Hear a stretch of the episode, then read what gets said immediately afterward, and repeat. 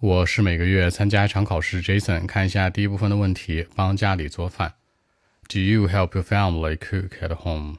不怎么做呀，因为我爸妈会打理好一切。当然了，我也正在学做饭，可能我没什么天赋，有点笨，但是我正在努力的学。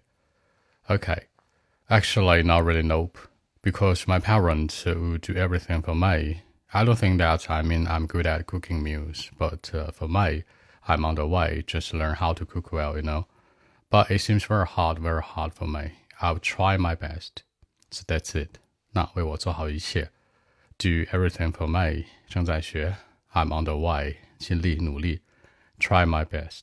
更多文本问题，微信 b 一七六九三九一零七。